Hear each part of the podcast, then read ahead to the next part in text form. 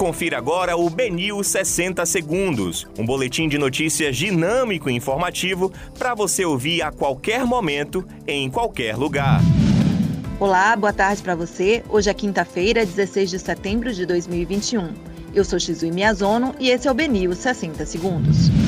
Bruno Reis convida Bolsonaro para ato em Salvador e alfineta governo do PT. Na reta final da CPI, senador tenta quebra de sigilos telefônicos e bancários de Bruno Dauster. MPT processa por trabalho escravo patroa da babá que pulou de apartamento em Salvador. Vulcão capaz de gerar tsunami que chegaria à Bahia está em sinal amarelo de risco de erupção.